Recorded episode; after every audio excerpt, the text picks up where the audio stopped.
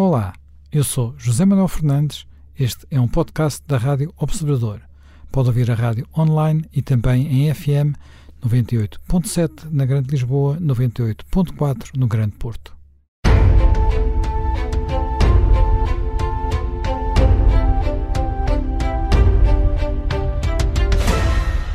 Bem-vindos a 2022, bem-vindos também a mais um Conversas à Quinta. E hoje uh, vamos falar do Partido Comunista Chinês e do Partido Comunista Chinês na era de uh, Xi Jinping. Uh, o Partido Comunista Chinês está a terminar um largo ciclo de comemorações do centésimo aniversário da sua fundação. E isso foi também pretexto para o lançamento de um de um documento uh, considerado uh, fundamental, portanto, um documento uh, feito pelo Comitê Central sobre as orientações gerais. Estes documentos são relativamente raros na história do, do Partido Comunista Chinês, à memória de um feito em 1945, portanto ainda antes da chegada ao poder, portanto em, sob a liderança de Mao, mas numa altura já de ascensão, estava a Segunda Guerra Mundial a terminar, e depois há um outro de 1981, eh, época de Deng Xiaoping, grande viragem na orientação eh, da China para um, enfim, para o modelo atual. E agora, eh, no centésimo aniversário, temos este documento que, de alguma forma, pode querer significar que vamos ter, nem sei como é que é de chamar, um xijuísmo, um xipinguismo, qualquer coisa desse género, porque, de facto, Xi Jinping é provavelmente o dirigente comunista chinês com mais poder depois de Mao e de Deng Xiaoping, sendo que formalmente Deng Xiaoping nem, nunca teve inclusivamente tanto poder como Xi Jinping tem hoje. Uh, uh, Jaime Gama, uh, podemos falar de um comunismo, e se, é que ainda podemos usar esta palavra, à la Xi Jinping?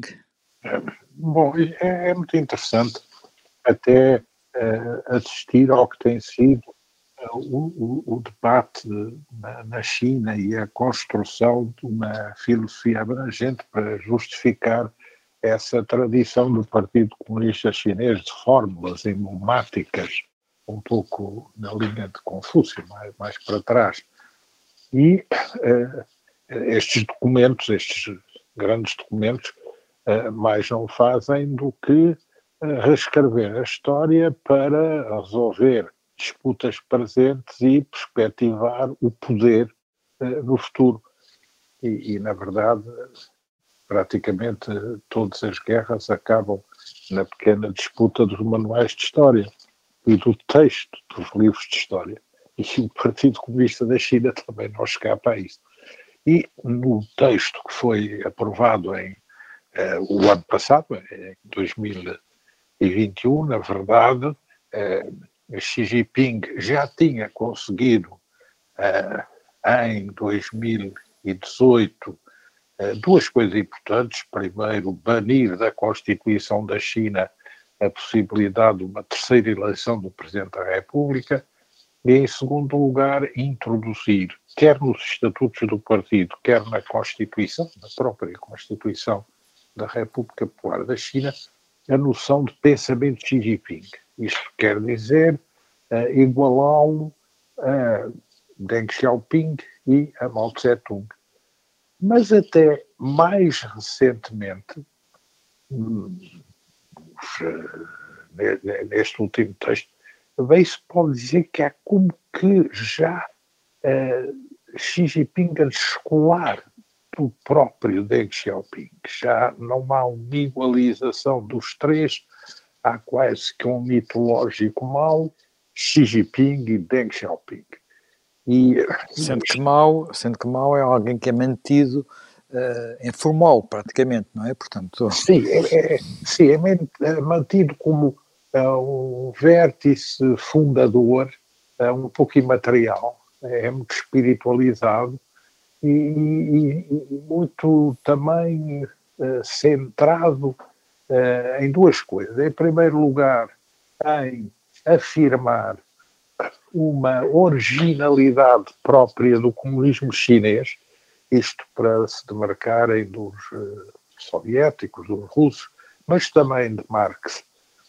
E, por outro lado, para articular tudo isso com a fundação da República Popular da China em 49. Aliás, estes dois centenários vão se ligar, vão convergir historicamente o centenário do partido e o centenário da República Popular da China. E Xi Jinping aparece aqui como alguém que leva a China uh, mais longe.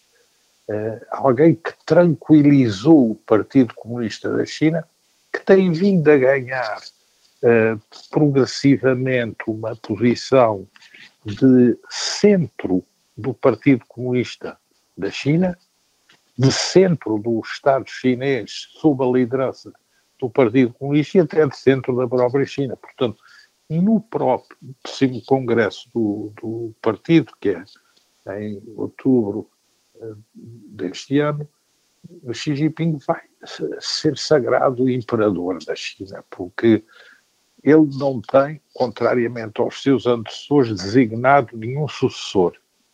E era uma tradição da China o sucessor ser designado. Ele não tem nenhum challenger efetivo eh, pode haver pequenas variações, mas a equipa vai se manter. E todos os rituais são rituais de centralização de poder, são rituais de consagração de uma figura vértice e de uma figura vértice que lidera uma China que quer liderar o mundo. Por isso, né, nestas frases um, emblemáticas dos documentos do do, do Partido Comunista da China, há a ideia que, que se pretende dizer que uh, até uh, 1921 uh, nós nos concentramos de fazer da China um país moderadamente próspero mas em, em 49, em 2049, quando celebrarmos o centenário da República Popular da China, nós uh, seremos uma nação completamente desenvolvida, rica e poderosa. Ou seja, Xi Jinping é, é o vértice desta mudança histórica. E a própria noção, isso é que é interessante e podemos analisar mais à frente, a própria noção de comunismo chinês é uma noção que dilui um pouco o que é a noção eh, de comunismo clássica. Aliás, há um filósofo que gravita na órbita de, deste pensamento oficial, que é Jiang Qigong, que tem teorizado isso dizendo Marx, pois bem, Marx deu-nos um materialismo histórico, mas Marx tem uma visão de um comunismo uh, judaico-cristão, de uma utopia, enquanto o comunismo chinês incorpora também o confucionismo, uh, é um comunismo imanente, ligado uh, hoje à noção de boa governação e de felicidade do povo, já não tanto à noção de luta de classes, nem de aspiração por algo de utópico. Portanto, é, há uma teorização que envolve estas evoluções conceptuais que tem muito de uh, arrogância, ou uh, tem, tem, tem muito de noção de superioridade sobre este modelo chinês que até há poucos anos os comunistas chineses achavam que podia ser posto em causa, por exemplo, com a liberalização económica de Deng Xiaoping, mas que agora já veem como algo que também pode competir no plano mundial com outros sistemas políticos, designadamente com aquilo que chama o individualismo liberal e que vem tipificado na crise do sistema político americano, que eles também exploram, por exemplo, com o assalto ao Congresso que foi feito no, no período de Donald Trump. Portanto, há aqui eh, a construção de um pensamento de justificação do regime eh, que se socorre de pensamento não marxista eh, para, no fundo, justificar eh, um poder absoluto, um poder total, um poder muito grandioso até no plano internacional. Jaime Nogueira Pinto, este aspecto que o Jaime Gama referiu, que é uh, um pensamento não marxista, não é totalmente original do ponto de vista de, de, de, do comunismo chinês, não é? Portanto, uh, apesar, talvez, do ponto de vista formal, essa, esse passo não tivesse sido dado com esta clareza, mas uh, houve sempre a ideia de que havia, havia a via chinesa era uma via diferente e que, portanto, uh, inclusivamente as, uh, a ortodoxia do modelo soviético não se aplicava à China e isso é algo que vem já do tempo de Mao Tse-tung, não é? Sim, isso, enfim, isso também nasceu de um, ali de uma certa, no princípio, não há dúvida que no princípio Mao Tse-tung está muito reverente com, com Stalin e com o comunismo soviético, mas desde logo, desde a sua primeira visita à própria União Soviética nesse tempo, eh, Stalin tratou com algum, com algum desprezo, com alguma marginalizou e, e, e também há, há, sempre aqui um problema que nós nunca podemos deixar de, de pôr de pé, que é a questão das rivalidades nacionais entre modelos políticos que são, enfim, que são afins ou que até são idênticos, não é? modelos políticos e ideológicos, nós temos isso, digamos, no chamado, no chamado mundo livre, temos isso, e também temos, também acabamos por ter no, no mundo, digamos, do comunismo. E, e ali há, há depois até uma forte, um, num dado momento, Mao Tse-tung desenvolve mesmo, a China de, de Mao desenvolve mesmo até uma rivalidade forte com a União Soviética. Aliás, eh, que chega a ver que poderia ser aproveitada por eh, Nixon Exatamente, e foi muito bem aproveitada, aliás, por, por Kissinger e por Nixon, mas não há dúvida que isso existia. Ora bem, aqui há uma coisa curiosa, porque o, o, o Xi Jinping procura, uh, por um lado, aliás é muito interessante, ele, por exemplo, ele quando faz uma crítica, ele, ele fala, porque ele, ele é um homem que enfrenta bastante, quer dizer, não, não ilude as questões. Portanto, ele sabe que uma das, das questões que, que foi grave e que eles chineses tentaram e conseguiram evitar a todo custo e o Deng Xiaoping estava muito atento a isso e, e por isso mesmo houve aquela brutal repressão de Tiananmen era irem pelo caminho dos soviéticos, ou seja, o caminho de Gorbachev e, e o caminho da União Soviética. E é muito interessante, porque o, o Xi mostrou, e tem, enfim, e tem, e tem, e tem um discurso específico sobre isso, uh, que ele pergunta porquê é que a União Soviética se desintegrou, quer dizer, porquê é que o, o, o, Partido Comunista eh, Soviético se integrou. E ele acusa, exatamente, ele diz que houve uma, quer dizer, houve uma abertura de, e houve uma discussão intensa em que tudo foi posto em causa, nomeadamente foi posto em causa, e ele disse isso com um tom sensório, a história do Partido Comunista, foi renegado Lenin, foi renegado Stalin, foi criou-se um clima que ele aliás fala de, de, de, nihilismo histórico, uh, os, os, órgãos do partido perderam a, a, sua, enfim, as suas funções, os militares deixaram de estar submetidos à liderança do Partido Comunista. Quer dizer, ele apresenta muito isso, depois é muito interessante para comparar com os princípios dele, porque ele apresenta muito, ele faz um diagnóstico da, da queda do, do, do, do, do, Partido Comunista e da dissolução da União Soviética e depois, se nós formos ver os tais, os tais seus princípios, não é? Os tais 14 princípios, eh, ele aí tem cuidado exatamente em sublinhar, embora lhe ponha uma linguagem também em parte politicamente correta, que diz que é para o bem comum e para o desenvolvimento das pessoas, mas nas coisas importantes ele tem cuidado de dizer que, por exemplo, o Partido Comunista tem que ser o líder de tudo o que se fizer. Depois há Mas não é infalível. Uh, digamos, reconhece melhor os erros.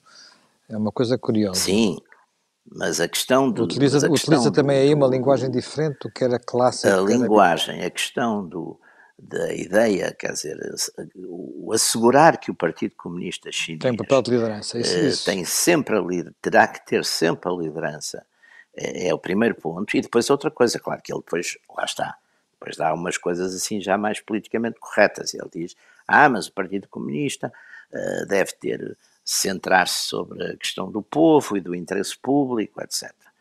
E depois uh, aprofundar as reformas e depois as coisas sobre a ciência, e depois a história do socialismo com características chinesas, eh, que é aquela também, é, é muito aquele regresso às coisas confucianas, não é? A invocação do Confúcio. Curiosamente, há um crítico com muito interesse, há um crítico qualquer que eu, que eu li agora, por causa deste, deste nosso programa, que um, um chinês, penso que é um chinês, claro que não vive na China, senão não diria estas coisas, mas é um chinês que vive ou em Londres ou nos Estados Unidos, numa desses sítios, e que diz com muita graça que se o Confúcio fosse ver estes princípios não os acharia nada ligados ao confucionismo e se o Marx também os fosse ler também não os acharia nada marxistas. Sendo, sendo que no tempo da Revolução Cultural Confúcio era um dos grandes, eh, digamos, um dos grandes uh, alvos a bater, não é? Vítimas, exatamente. Portanto, o Confúcio Mas é, é, é mal queria, queria romper com Confúcio, com a herança de Confúcio. Exatamente, porque era uma coisa considerada conservadora e, e tudo isso. Portanto, aqui, eu acho que aqui também há, um, há uma questão que eu acho que Xi Jinping, que, que tem de facto uma ambição de ser o senhor todo-poderoso da China, também pensou, e bem, não é? E, e penso que ele tem, tem condições e, e, cabeça para isso, que tinha que também inovar ideologicamente, quer dizer, não há, aliás, não há nenhum líder destes que depois se, enfim, marcam e que ficam, digamos, como, como marcos, eh, mesmo nestes governos, neste mundo, enfim, totalitário, que não tenha depois uma grande preocupação de contribuir uh, para a teoria, não é? Para a teoria geral das coisas, quer dizer, isso é uma preocupação que todos eles mostraram. O, o Deng Xiaoping, curiosamente nisso, não teve tanto essa preocupação, fazia uns discursos, mas o Deng foi sempre um homem que preferiu governar e mandar na sombra. Não teve, nem sequer exerceu oficialmente, tirando de ser numa altura que foi, penso eu, presidente da Comissão Militar Exatamente. e figurou lá no Standing Committee do partido, mas fora disso nunca quis ao passo que o, o Xi, pelo contrário, o Xi tem todos os cargos praticamente. É, é presidente, é secretário-geral, tem, é presidente da Comissão tem mais, Militar, Eu penso é que tem mais cargos, inclusive, que alguma vez teve o próprio Mao Tse-Tung. Sim, sim, Não tem, se tem. diz tem, tem exatamente tem, mais poder, mas tem mais cargos. Tem para aí uma dúzia de cargos. Eu, eu tive, eu naquele meu livro da hegemonia, tive a ver isso, e até tive a ver, e é impressionante. Ele tem os, os, os ele arranjou, praticamente não há nenhum cargo importante na, na quer na estrutura do partido, quer do Estado, que não seja ele o, o digamos, o, o, o, centro, não é? Portanto, esta ideia também de ir buscar, um, de ir buscar uma, depois uma, digamos, uma teoria, ser um teorizador, ter o seu pensamento, eu penso que é uma coisa que ele também entende e com razão, que lhe dá força, que o enobrece, digamos, do ponto de vista, uh, de, digamos, do, do partido e ele nesse aspecto tem tido muito, muita cautela, quer dizer, quer impondo-se como, como líder definitivo e único, eh, quer punindo as dissidências, eh, e portanto está, penso que está agora, haverá essa, não é essa revogação, essa alteração, penso que até já foi feita, não é, dos dois dos mandatos, para ele ser, enfim, entronizado de uma forma que, pareça respeitar a ideia de liderança coletiva que têm sempre estes partidos, mas penso que esse é o, o objetivo. Jaime Gama, uma das questões interessantes na forma como, como este documento é, é redigido é a forma como ele procura, como aliás referiu, uh, olhar para a história e olhar para a história do, do, que é. Não é olhar apenas para a história do Partido Comunista Chinês, é olhar para a história da China e para aquilo que vai ser o lugar da China no mundo. Uh, porque isso faz parte de todo o discurso deste poder de Xi Jinping, que é recolocar a China no mundo, não é apenas recolocar a China como país uh, do, do, do, comunismo num só país, digamos assim. É um lugar diferente. É, sim, é no fundo a noção de que, e isso está também, uh, é objeto também de estudo na, nas escolas políticas da China, de que o, o, destino da China é ser um império e que uh, a ordem uh, mundial global deve ser estruturada com base em impérios e o império da China tem aí um lugar, portanto uh, isso é isso é nítido. E é interessante ver também, isso é um ponto importante, Este ano vai haver os Jogos Olímpicos de Inverno e depois vai haver o Congresso do Partido Comunista da China, quando houver as eleições para o Congresso dos Estados Unidos. E essas comparações vão julgar. Mas estes últimos documentos também se viram, depois de um grande esforço que foi feito para mostrar a força e a capacidade militar, se nós analisarmos aquilo que são os suportes da mensagem, por exemplo, de Ano Novo, Xi Jinping e os filmes de boas festas uh, da propaganda chinesa, agora é muito puxada para a frente uh, o quê? As vitórias da China no desporto. As vitórias da China no espaço, no aeroespacial, a nova responsabilidade da China no ambiente. E também o que é muito interessante, o papel dos cientistas e dos jovens na construção dessa China moderna uh, e poderosa. E a noção de que há problemas concretos das famílias e das populações que ficaram por resolver e por isso é, é que é fixado como objetivo atingir uh, o vasto e o grande, mas também ser capaz de tocar no que é delicado e, e no que é mais uh, minucioso, mais pequeno. Por isso Xi Jinping, uh, nas suas mensagens, sobressai, sobressai o facto de visitar casas de família, de ter ele próprio vivido no campo e saber o que é a pobreza. Portanto, a noção de que a homogeneidade social na China é neste momento um fator importante para poder prosseguir, que a governação tem que se uh, dedicar. Já não são apenas as zonas especiais, Portanto, já não é apenas sim, aquelas zonas especiais sim. criadas para o Deng Xiaoping, é necessário levar a prosperidade ao povo todo. Hein? No espaço doméstico. E depois esta noção de que eh, vamos agora eh, para um sonho. O, o Xi Jinping há uns anos atrás falava no Chinese Dream, no grande sonho da China, mas agora é o grande sonho chinês de rejuvenescimento e, portanto, a mensagem não é só a mensagem de Xi Jinping à China,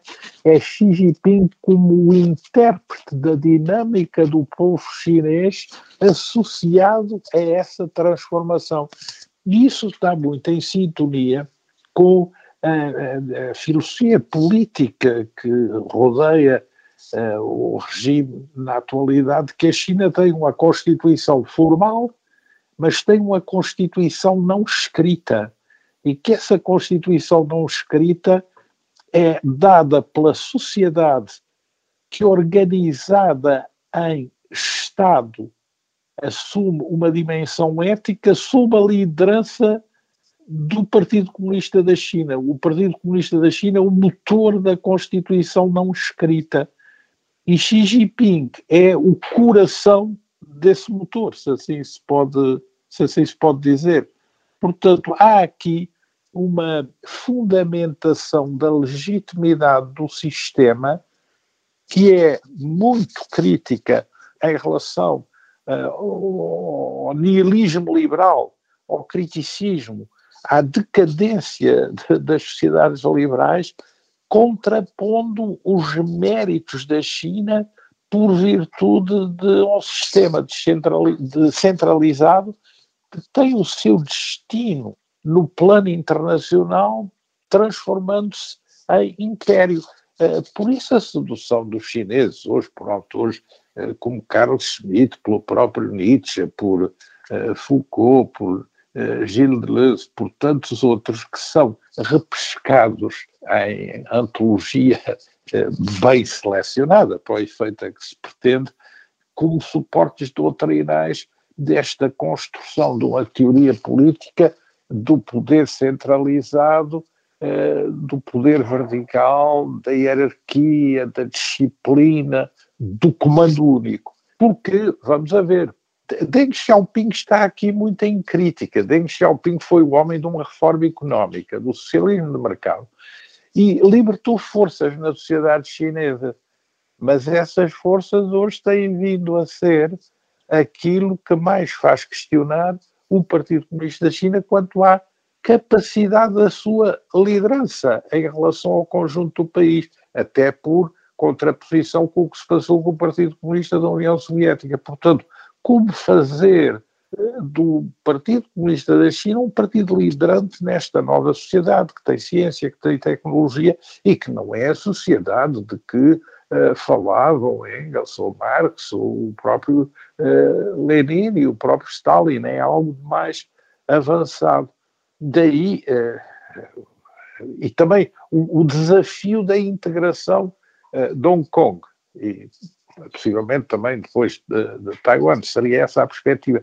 Será que isto vai significar reforma económica de Deng mais integração de Hong Kong, uh, o desmantelamento da, da hegemonia do Partido Comunista na sociedade chinesa do ponto de vista do coração do poder político? E Deng veio dar uma resposta de confiança uh, aos comunistas chineses, dizendo nós vamos para a frente porque vamos incorporar aqui as tecnologias, a ciência, a capacidade militar, a inovação, mas vamos manter aqui o Partido Comunista a comandar isto tudo. Por isso é que ele foi centralizando o poder, foi construindo, primeiro de uma maneira soft e agora de uma maneira mais uh, ostensiva, um culto da personalidade e por isso vai ser esta sua terceira reeleição, sem possivelmente ter que designar um sucessor, um horizonte de vida política muito extenso. É certo que isto provoca problemas, porque as gerações mais novas também vão ficar aqui sem acomodação, mas isto é, é coesivo e, e também a haver a parte militar, a componente militar neste projeto global, como é que intervém nas questões que vão desde as ilhas em disputa com o Japão até ao Mar do Sul da China, na guerra de montanha com a Índia, em tudo o que se passa quanto à, à ação de pressão sobre Taiwan, as medidas da autoridade sobre Hong Kong, as medidas muito duras sobre o Xinjiang e também sobre o Tibete. Ou seja, há aqui esta centralização, até em matéria económica, sobre as companhias tecnológicas, sobre os grandes grupos privados chineses, a utilização da inteligência artificial como um sistema de informação em permanência para controlar o fluxo dos dados e, ao mesmo tempo, também os investimentos nessas companhias e dessas companhias. Portanto, há aqui uma operação que representa uma viragem do Partido Comunista da China com a tentativa de criação de uma nova doutrina, pensamento Xi Jinping, que está muito longe daquilo que era a visão utópica de um comunista chinês quando estava nas grutas ou cavernas de Yan'an uh, e pensava numa sociedade igualitária feita toda na base de camponeses pobres. Uhum.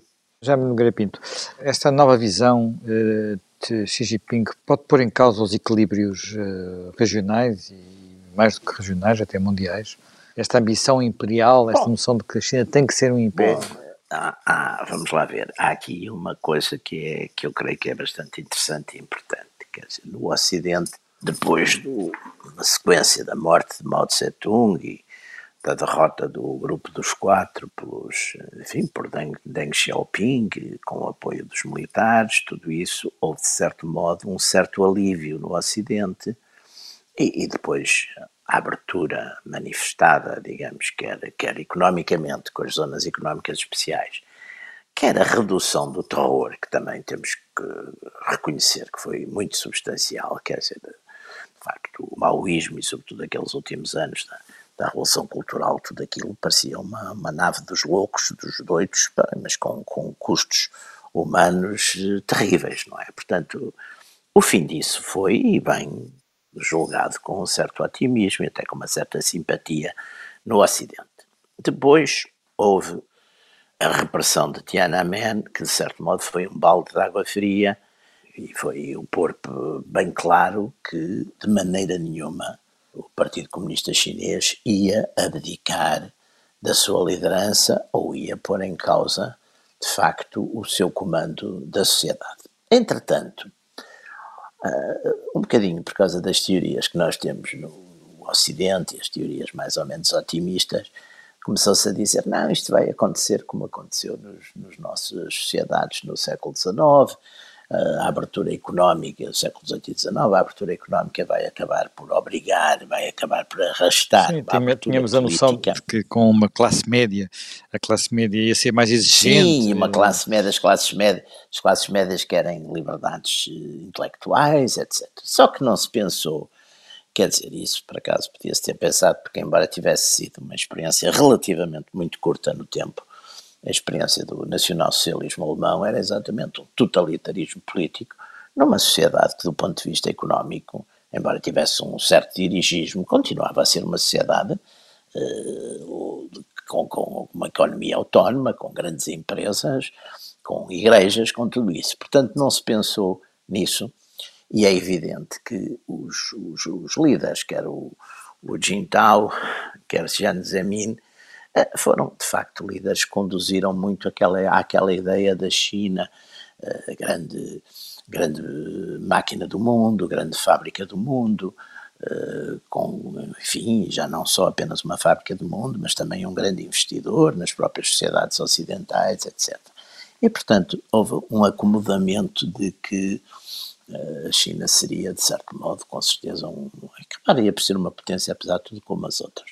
Eu acho que a chegada de Xi Jinping e, talvez ele exprima talvez mais movimentos mais fortes dentro do próprio partido, embora hoje, hoje ele de facto seja um, clarissimamente um líder, mostrou que isso não é assim. Quer dizer, mostrou que de facto, um, o Partido Comunista e o poder político comandam efetivamente a sociedade e a economia, e até vimos uh, de uma forma curiosa como como o Xi Jinping teve o cuidado de punir, enfim, não, não com penas de morte, mas com uma humilhação profunda, alguns magnates que acharam que pelo facto de, enfim, de serem poderosos e ricos, etc., que estavam, que já se podiam permitir criticar algumas franjas do poder. Ele foi, fez isso com o Jack Ma, por exemplo, fez isso com um dos antigos dirigentes da Fosun também. Depois, a questão que para mim é a questão talvez mais importante, que é a questão de facto, e em que a China de facto avançou, aproveitou a, a confusão da pandemia e as regras da pandemia para, de certo modo, acelerar o, o, o, a imposição do sistema de direção central, quer em Hong Kong, quer mesmo em Macau, que não se fala, mas que, enfim, também não houve grandes resistências, portanto, ou seja, e resta agora uma coisa que é muito importante e que eu me parece que é um, que é um teste complicado e perigoso. Ou seja, que é a questão de Taiwan. Porque não há dúvida que a nova administração americana, aliás, como a antiga, né, e não houve diferenças da passagem de Trump para, para Biden, uma diferença foi talvez uma diferença de método, de conversar, falar mais disso, mas não há dúvida que há uma consciência forte de que a China é um poder ascendente e que pode querer impor também o seu modelo ao mundo. E, portanto, os Estados Unidos, quer por razões de interesse nacional, quer por razões talvez mais ideológicas, da questão da liberdade e das liberdades no mundo, estão a resistir efetivamente a isso. Ora, a questão de Taiwan é a questão chave nisto tudo, porque Taiwan, apesar de tudo, tem uma, enfim, tem, tem, tem condições de, de, independência, embora não esteja formalmente, não declarasse a sua independência, mas tem condições de a manter. Não parece que hoje em dia a população de Taiwan esteja com muita vontade de ser integrada na China, sobretudo depois de ver o que está a acontecer em, em Hong Kong. E também agora do lado chinês, e enfim, tem havido do lado ocidental, não só americano, mas australiano, japonês, etc., uma certa abertura em relação a Taiwan e maiores, com mais contactos, mais facilidades, mais declarações, mais tudo isso. Mas, por isso mesmo, também os dirigentes chineses podem, olhando para a sociedade americana, que está mais dividida internamente do que nunca, do ponto de vista ideológico, e olhando para alguma fragilidade da direção política americana, podem pensar também e querer correr o risco, pensar que está aberta uma janela de oportunidade para resolver o problema de Taiwan e que essa janela de oportunidade pode amanhã cerrar-se, pode cerrar-se facilmente, não é? E portanto vamos ter aqui uns tempos de, em que vamos ter que estar, enfim, nós não vamos com certeza intervir nem para bem nem para mal, mas nós portugueses estou a falar, mas que o mundo vai estar, vai reter um bocadinho a sua, a sua respiração para ver o que é que vai acontecer. Sim, até porque, enfim, resta sempre a questão de saber até que ponto é que vai a ambição uh, da China. A China nunca procurou exportar o seu modelo de comunismo como fazia a União Soviética. Não, mas Taiwan é China. Para os eu chineses, sei, Taiwan sei, é China. Não é? Taiwan é China, como Hong Kong é China e Hong Kong eles Exatamente. têm bastante mais longe já estão a fazê-lo já estão a fazê-lo. Portanto, há essa, há essa questão. Mas mesmo assim, no que diz respeito à, à, questão dos modelos, é interessante que também tenha sido elaborado um documento chamado Construindo uma Democracia Política na China e que esse documento procure dar uma articulação ideológica, chamamos assim, ao modelo chinês, chamando-lhe ditadura democrática popular, Sim, uh, e, é, exatamente. É onde o termo ditadura não está por acaso, eles dizem mesmo que democracia a democracia e a ditadura é aquilo que garanta que o povo seja senhor do país, porque se não houvesse uhum. ditadura eh, não se garantia que, que, se protegesse que se protegesse o povo uma pequena minoria. E portanto é essa isso está escrito neste documento e, portanto, e é comparado com eh, no entanto isto é, isto é um bocadinho orwelliano ora até que ponto é que o, o, mundo está, está preparado para seguir a China depois da experiência deste último ano e, de, e da forma como a China lidou com, com o vírus? Ainda é uma questão que está um pouquinho aberta. O, que é que, o que é que lhe parece, Jaime Gama? É, bom, a, a forma de política zero vírus leva a encerrar por três casos cidades com 15 milhões de habitantes e outras Portanto, maiores que Portugal milhões. inteiro, maiores que Portugal inteiro, maiores que a, que a Holanda inteira. E, e, e, que as pessoas são obrigadas a ficar nos seus apartamentos e só podem receber comida de três em três dias, é uma, uma manifestação da autoridade do Estado uh, nunca vista, não é? Assim como também o que é feito no Xinjiang e o que é feito sobre as próprias empresas e companhias e uh, a forma de lidar com a questão do Tibete já no passado e também, digamos, a ameaça do uso da força na resolução da, da questão de Taiwan. Eu penso, aliás, que a própria China percebeu que, em relação à sua agressividade no plano externo, teve que recuar de algum modo. E, e se nós virmos, e teve que recuar por quê? Por, por um lado, o grande plano eh, da Rota da Seda também já não tem, já não dispõe dos fundos que dispunha, mas por outro lado, porque toda esta uh, exibição de poder militar e de capacidades no plano nuclear e no plano da realização das Forças Armadas uh, teve por resultado adverso a criação de alianças nos países da Ásia que até aqui nunca se tinham verificado. E tudo o que se passa desde a Índia ao Japão, Coreia do Sul, a Austrália, próprias Filipinas, a Indonésia, o próprio Vietnã, eh, tudo isso demonstra que a conduta da China também não é muito apreciada pelos seus vizinhos da própria Ásia.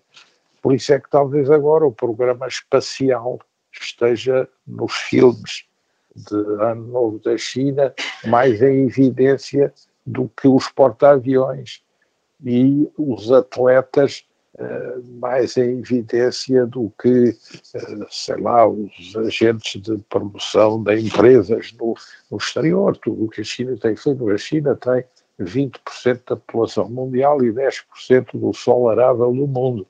E, portanto, tem vindo a construir uma cadeia logística, uma cadeia de cativação de recursos agroalimentares e minerais monumental no mundo, e até de penetração nos sistemas científicos e universitários, que também agora vem a ser estudada, detectada e visualizada.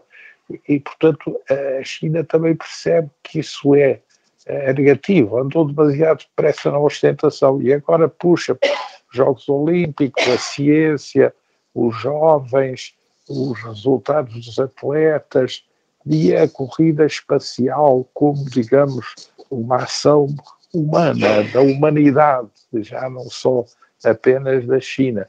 Portanto, há uma certa moderação numa hipervalorização da confiança em si mesma. E isso também é algo que deve ser notado.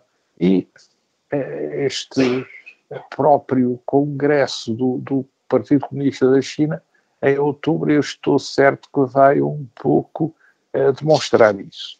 Mas, ao mesmo tempo, há essa embalagem colossal que leva a ser, agora cada vez mais assertivo, na questão da superioridade do modelo político, que até aqui, não, até aqui era defensiva, mas agora é ostensiva, e também na questão da ambição eh, de ter um papel à escala internacional eh, comparável ao papel do império.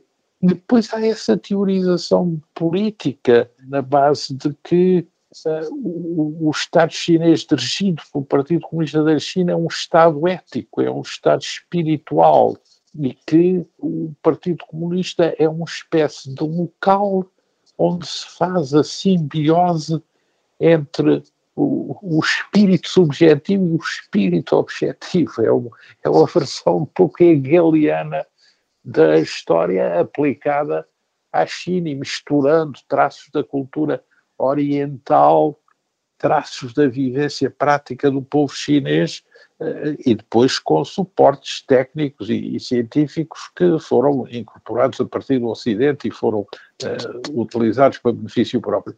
Portanto, há também aqui um híbrido, só que é um híbrido enorme.